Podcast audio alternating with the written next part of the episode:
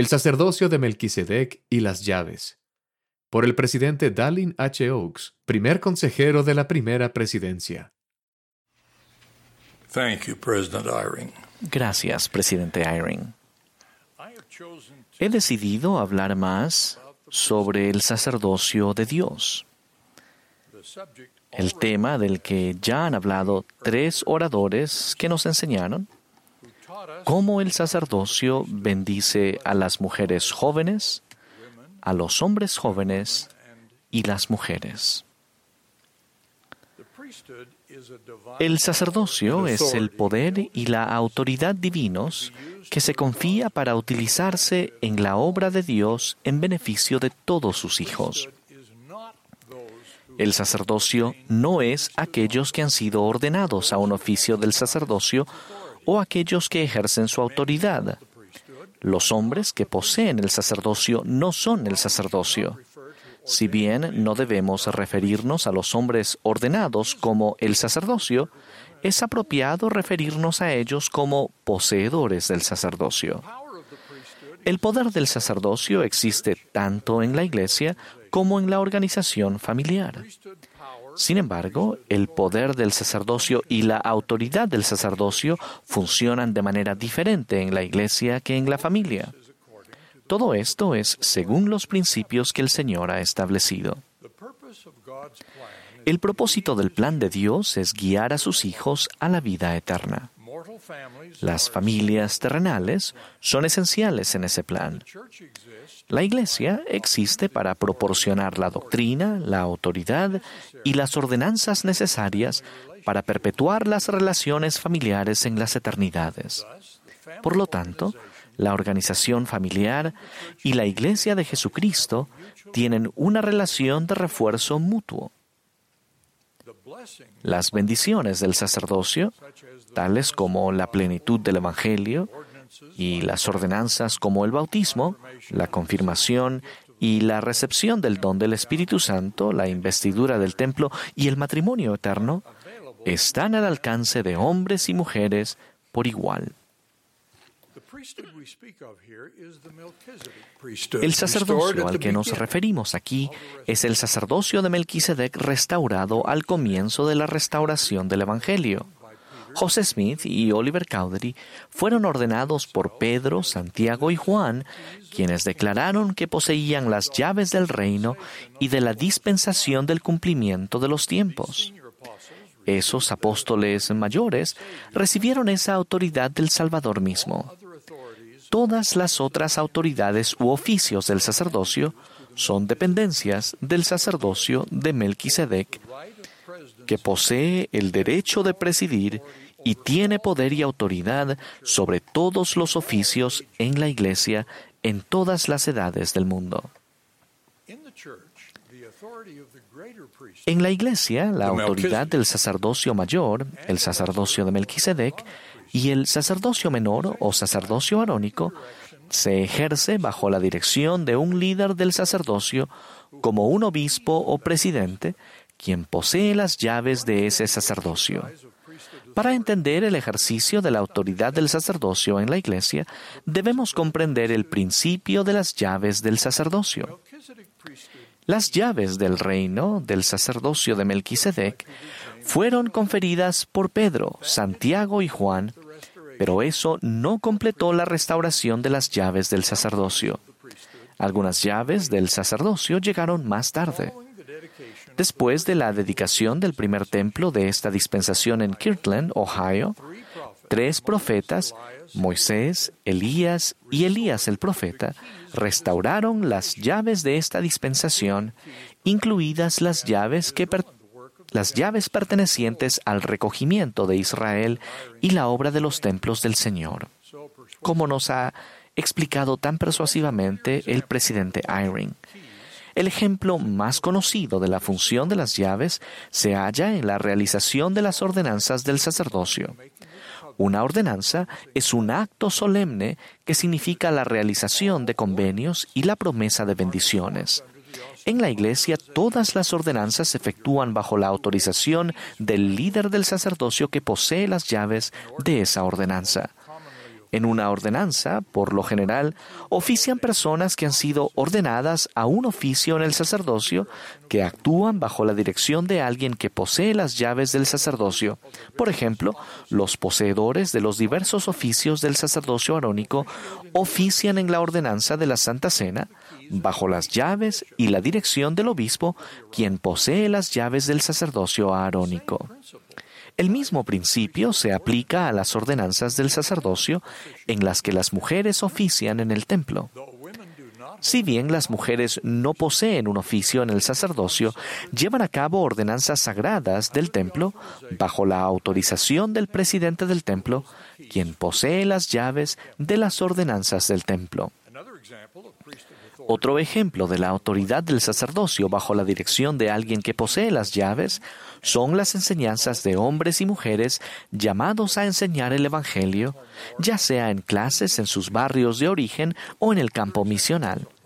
Otros ejemplos son aquellos que ocupan puestos de liderazgo en el barrio y ejercen la autoridad del sacerdocio en su liderazgo a causa de sus llamamientos y por ser apartados y bajo la dirección del líder del sacerdocio que posee las llaves en el barrio o la estaca. Así es cómo se ejerce y se disfruta la autoridad y el poder del sacerdocio en la Iglesia de Jesucristo de los Santos de los últimos días. La autoridad del sacerdocio también se ejerce y sus bendiciones se realizan en las familias de los santos de los últimos días. Por familias me refiero a un hombre que posee el sacerdocio y a una mujer que están casados y a sus hijos.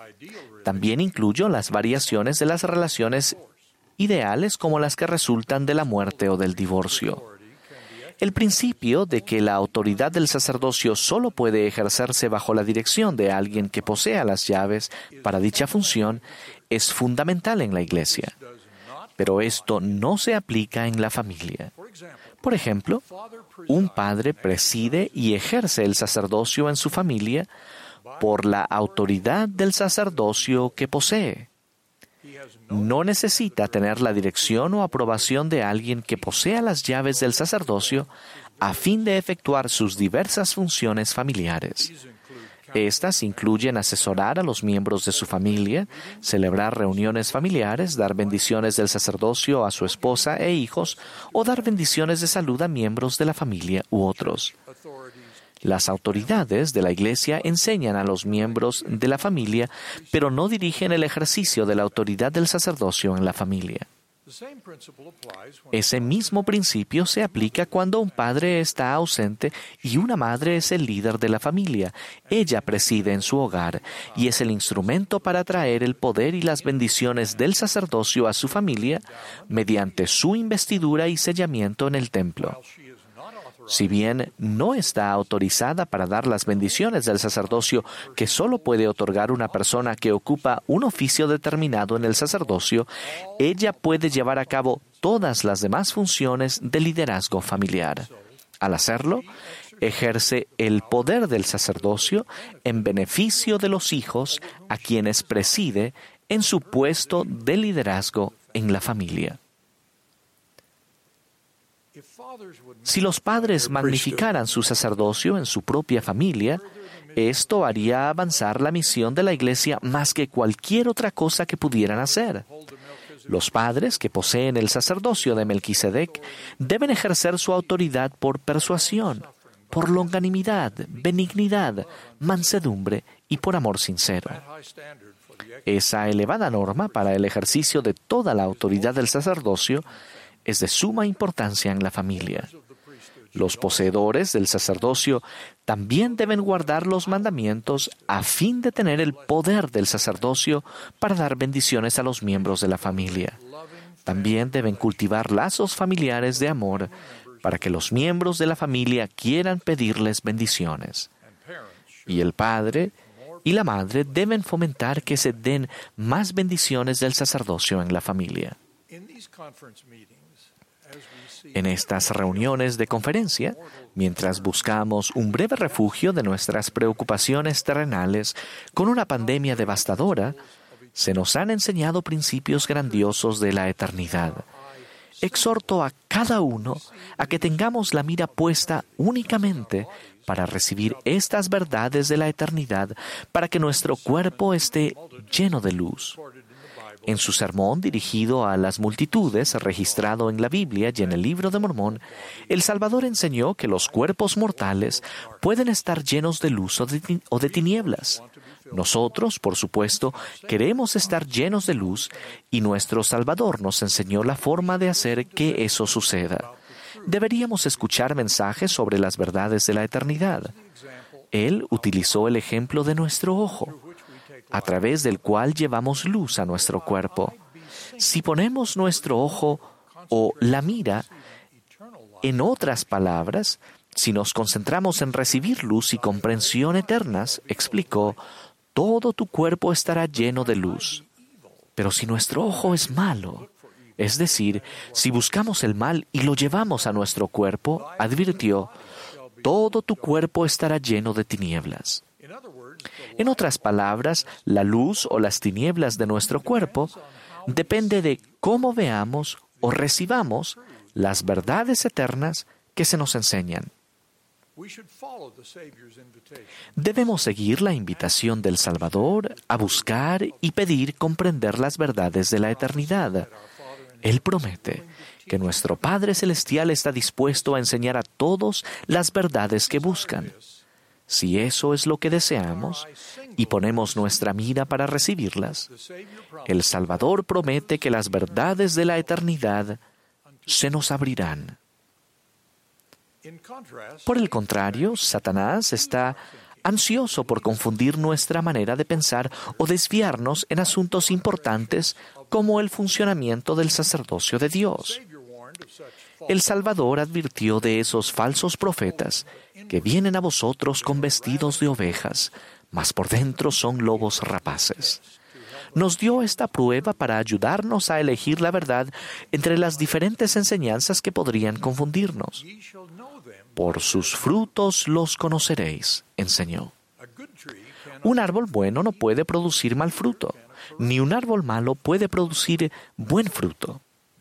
Por lo tanto, debemos mirar los resultados, los frutos de los principios que se enseñan y de los profetas que los enseñan.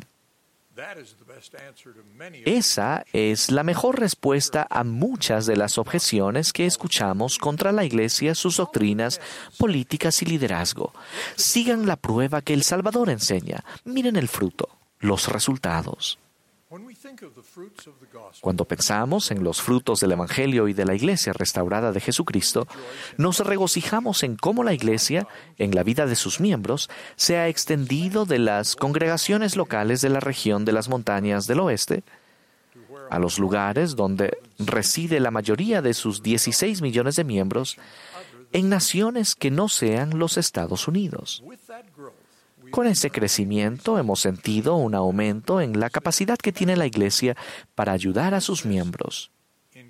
Ayudamos a guardar los mandamientos, a cumplir con las responsabilidades de predicar el Evangelio restaurado, a recoger a Israel y a edificar templos en todo el mundo. Somos guiados por un profeta el presidente Russell M. Nelson, de cuyo liderazgo se ha valido el Señor para lograr el progreso que hemos sentido durante los más de dos años de su liderazgo. Ahora tendremos la bendición de escuchar al presidente Nelson, quien nos enseñará cómo avanzar en nuestro progreso en esta iglesia restaurada de Jesucristo en estos tiempos difíciles. Testifico de la veracidad de estas cosas y me uno a ustedes para orar por nuestro profeta, a quien escucharemos a continuación, en el nombre de Jesucristo. Amén.